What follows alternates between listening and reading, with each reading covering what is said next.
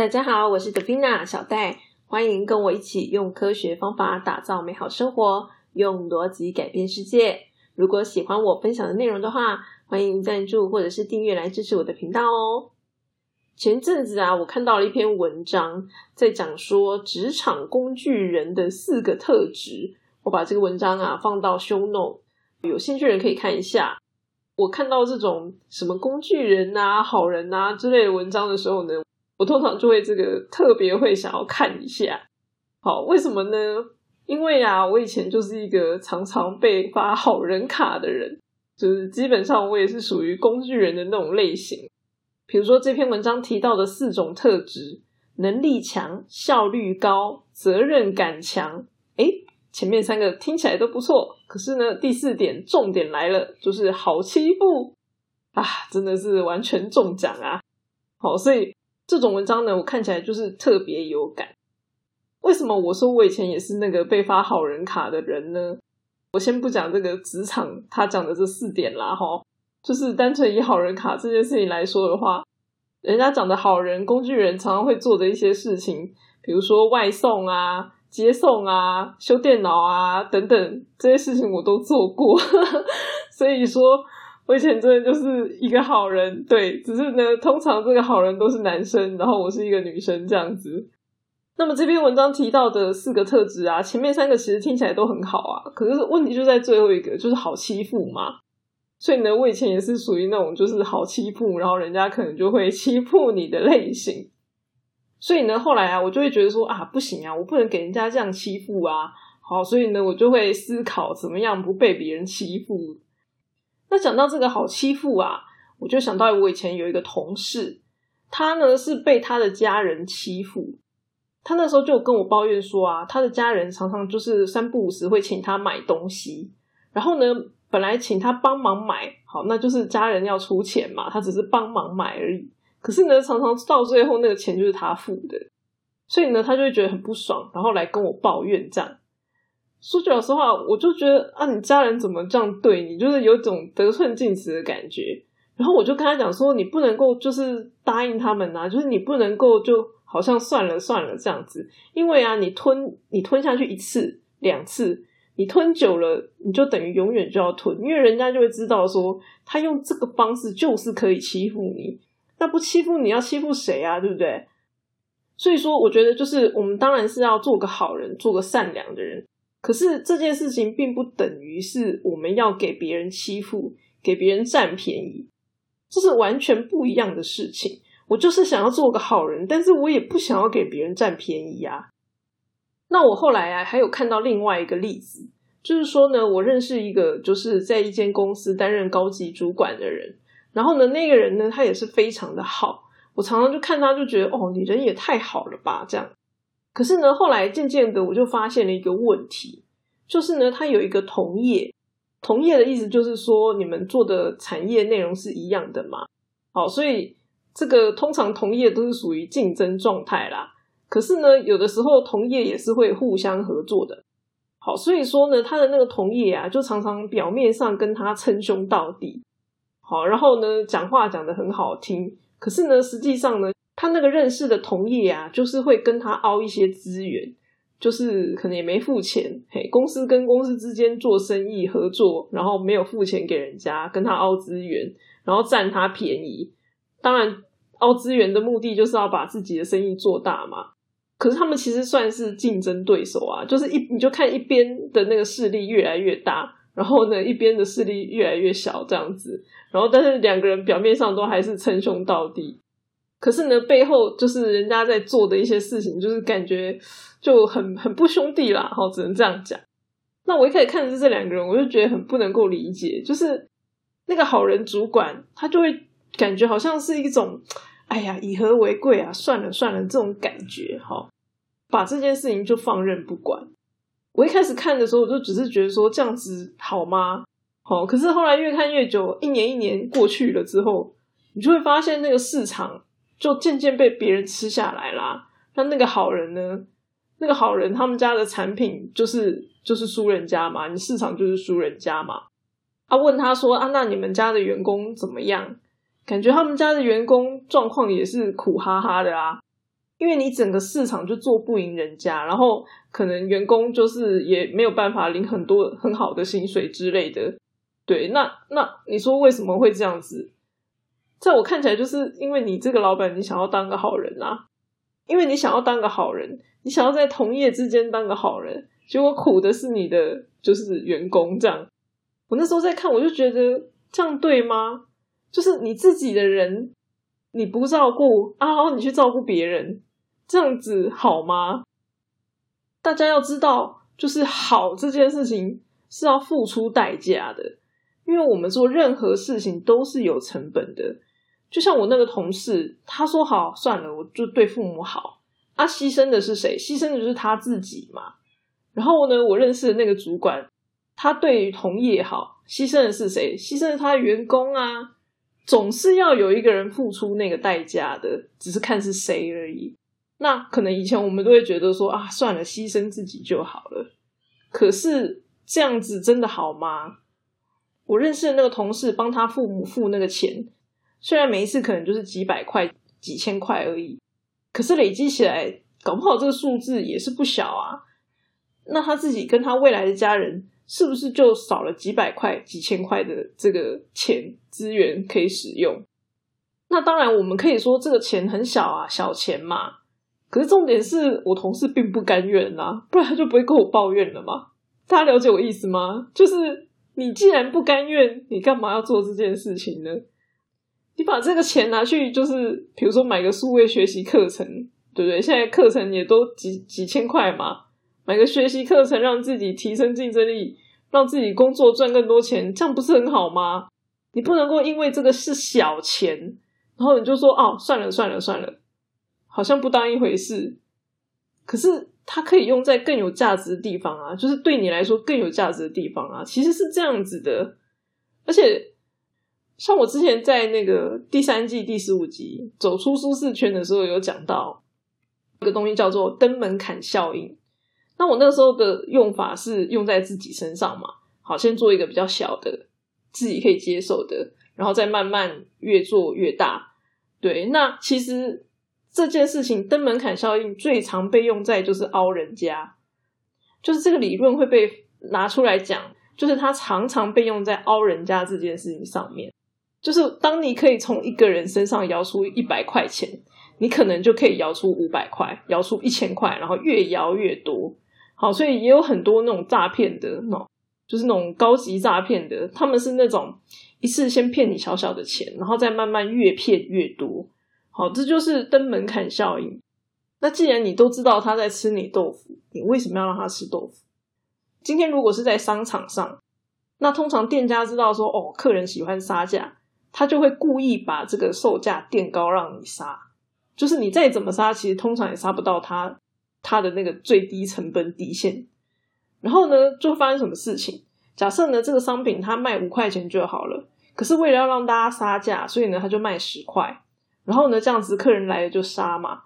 好，那比较会杀的人可能就发杀个八块，诶，我还多赚了三块，对不对？因为我其实我最低限度能够接受的是五块嘛。好，然后呢，你更会杀一点的，你就杀了六六，你就可能这个东西用六块钱买，好，那他也多赚一块。那这样会发生什么事？就是会杀价的人他就可能赚少一点啊，不会杀价的人他就赚更多，诶那对店家来讲当然好啊，是不是？那这样子最后亏本的是谁？亏本是谁？就是所有的消费者啊！就是因为消费者爱杀价，所以店家就把钱提高了嘛。啊，你不会杀就傻蛋啊，活该啊，多付钱啊！那这样子就是一种，老实说，我觉得这是一个不好的循环。这样真的是好的吗？就很多人就觉得说，哎，我凹到了，就是我杀价成功了啊！拜托，商人哪有那么笨啊？商人哪会让你杀到他就是血本无归啊？商人不会那么笨的好不好？他要他愿意卖你，一定是有理由的。所以说，我自己是非常的不喜欢这种贪小便宜的心态啦。好，不过呢，我们这一集并不是在讲这种贪小便宜的心态。嘿，那总而言之呢，就是因为有人喜欢贪小便宜，所以有人才会被凹嘛。那我们这些笨蛋就是被凹的那一种。嘿，就是我是在抗诉，因为我就是属于被凹的那一种。所以我只能够就是勉励大家，就是千万不要让自己被熬。好，不要觉得说好算了算了，这没什么，然后就让自己被凹。因为呢，其实说句老实话，被凹这件事情是非常不好的。大家想想看，以商店来说，我这个东西要卖五块钱，我才能够回本啊。如果我被凹到卖四块钱，那会发生什么事？我就赔本啊！啊，赔久了，最后就倒闭啦，对不对？你这一家店就死掉了嘛。啊，所以呢，在人身上难道就不会发生这种事情吗？我告诉大家，其实是会，只是差在你的身体不会死，死掉的是心灵而已。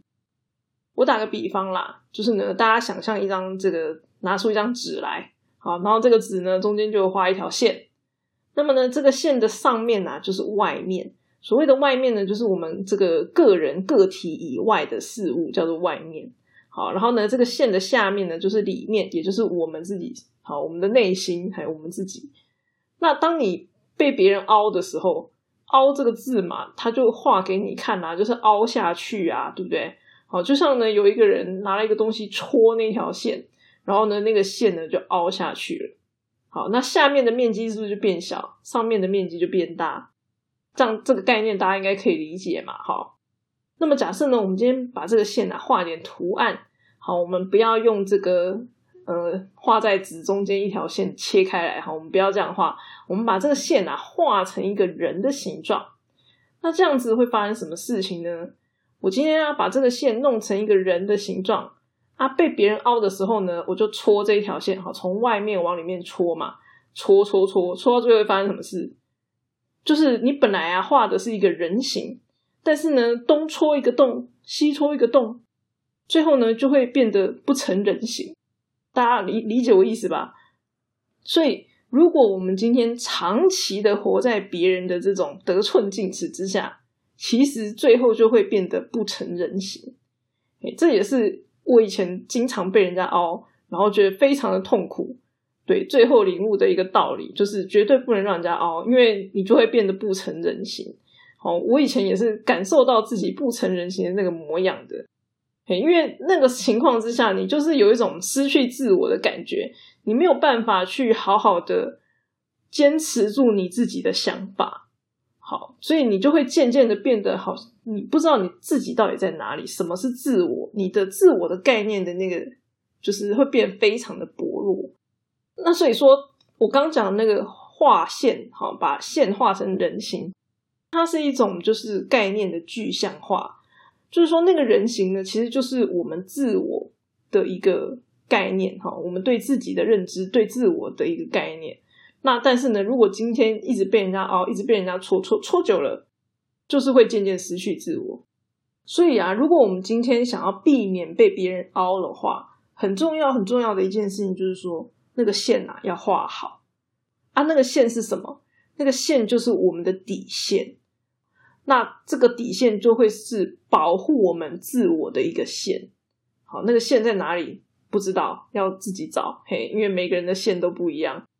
那我们要怎么样去判断那个线在哪里呢？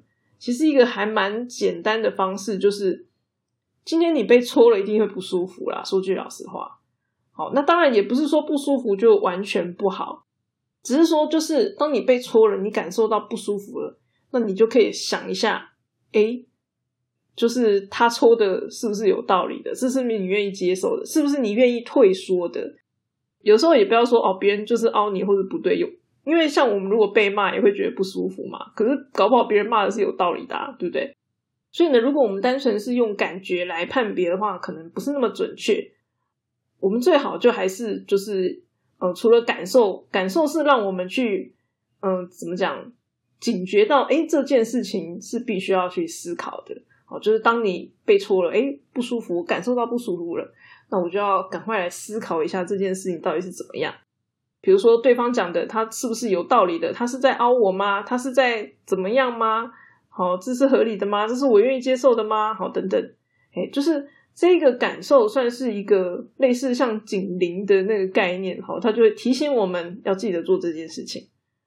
那么，当我们常常思考这些事情之后呢，就会渐渐知道自己的底线到底在哪里。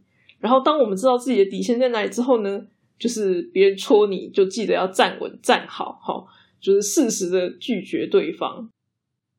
那我们该怎么样去做这个拒绝的动作呢？我觉得这个文章就写的很好，很简要。第一点就是我们要能够坚定自己的立场。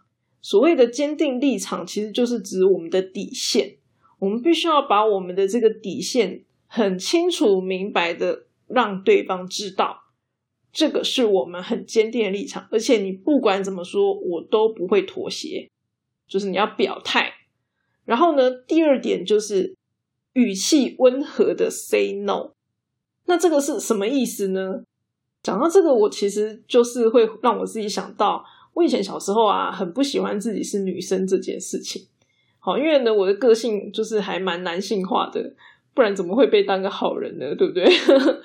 可是后来等到我就是稍微大一点之后，我就发现，哎，其实女生还蛮好用的，哎，好，就女生这个身份蛮好用的。为什么呢？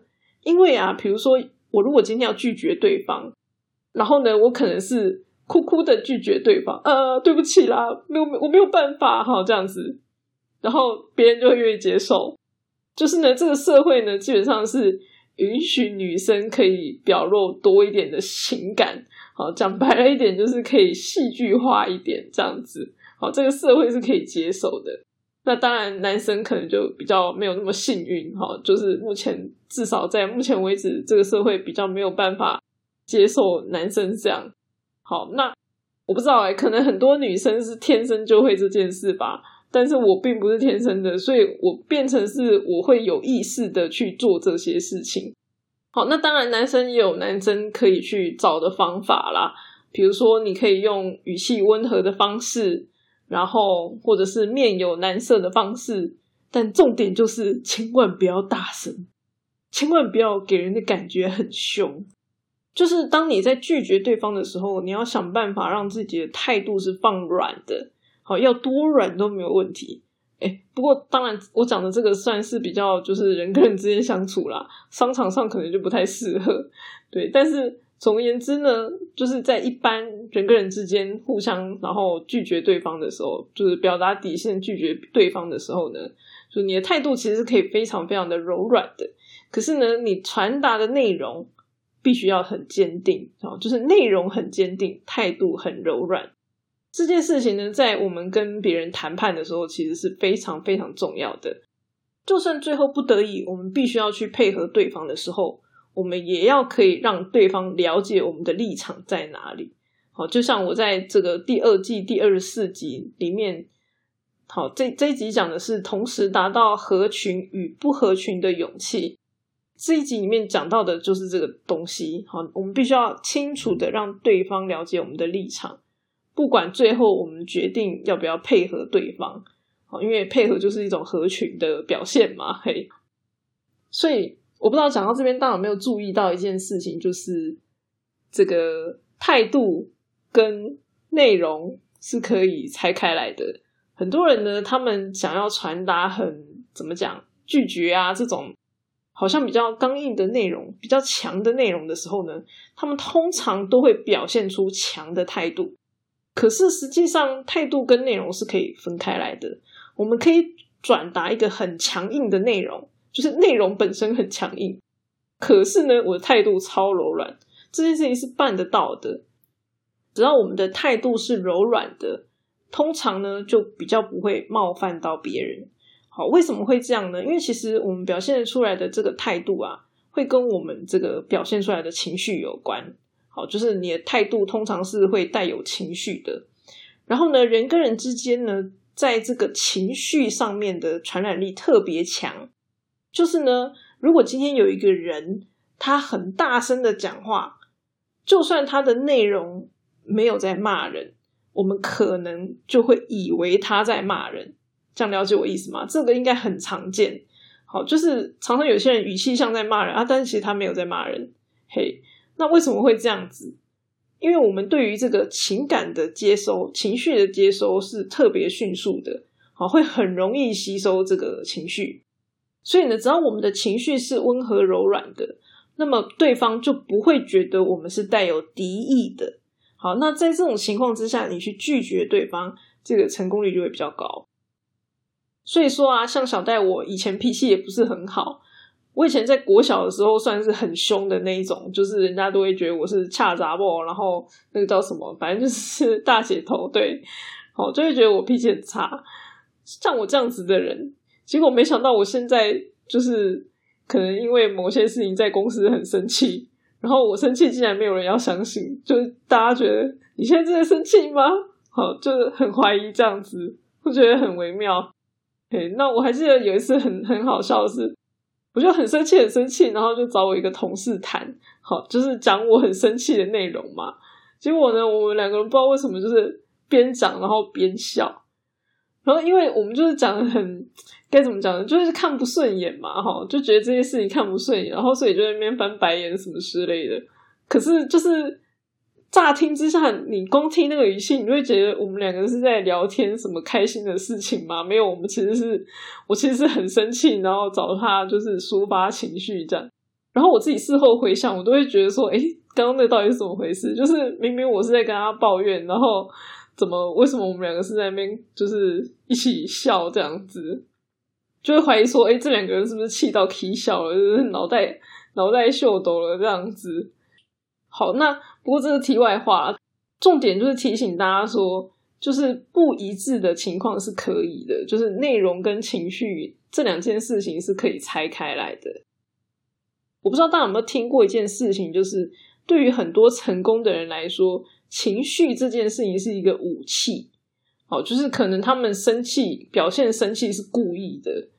那至少以我自己来说，我还没有办法啦。好，就是。像我以前脾气很差嘛，然后我好不容易就是已经 算是磨平了吧，嘿，可是我现在就变成是说，想要表现自己很生气这件事情对我来讲是有点困难的，所以人家才会不相信我在生气嘛，因为我就有点不习惯。然后像我记得我在那个重训的时候，重训会有一些那种爆发力训练，然后教练就说。你要有怒气呀，好，你要有怒气，你才会有那个爆发力呀，因为你的身体才会产生那些激素嘛。可是我就是会有一点难做到，哈，所以我的我的这个重训的时候爆发力就不是很够。那其实大家也可以听得出来，就是你看，连重训都知道，连重训都知道说情绪这件事情要是收发自如的，你收发自如，你才能够产生爆发力，然后你才能够去推动一些东西。所以这件事情，其实我觉得应该已经算是显学了吧。好，那只是说，可能也不见得每个人都知道。不过呢，要能够完全控制自己的情绪，实在是一件非常困难的事情。至少我们要能够做到，就是坚定自己的立场嘛。好，就是如果人家要碰触你的底线，人家凹你的时候，我们可以坚定自己的立场，然后呢，去温和的拒绝对方。哦，就是至少期许自己可以做到这件事情。那以我自己来说，我也还在学习啦。因为这个该怎么讲呢？你在这件事情上面，你可以坚持自己的底线，不代表我们在另外一件事情上面可以坚持自己的底线。哦，总是会有各种的挑战。所以呢，就是勉励大家，我们就是一起加油吧。那么今天的分享就先到这里啦。喜欢这一集的朋友，记得把它推荐给你的朋友哦。那我们下次再见，大家拜拜。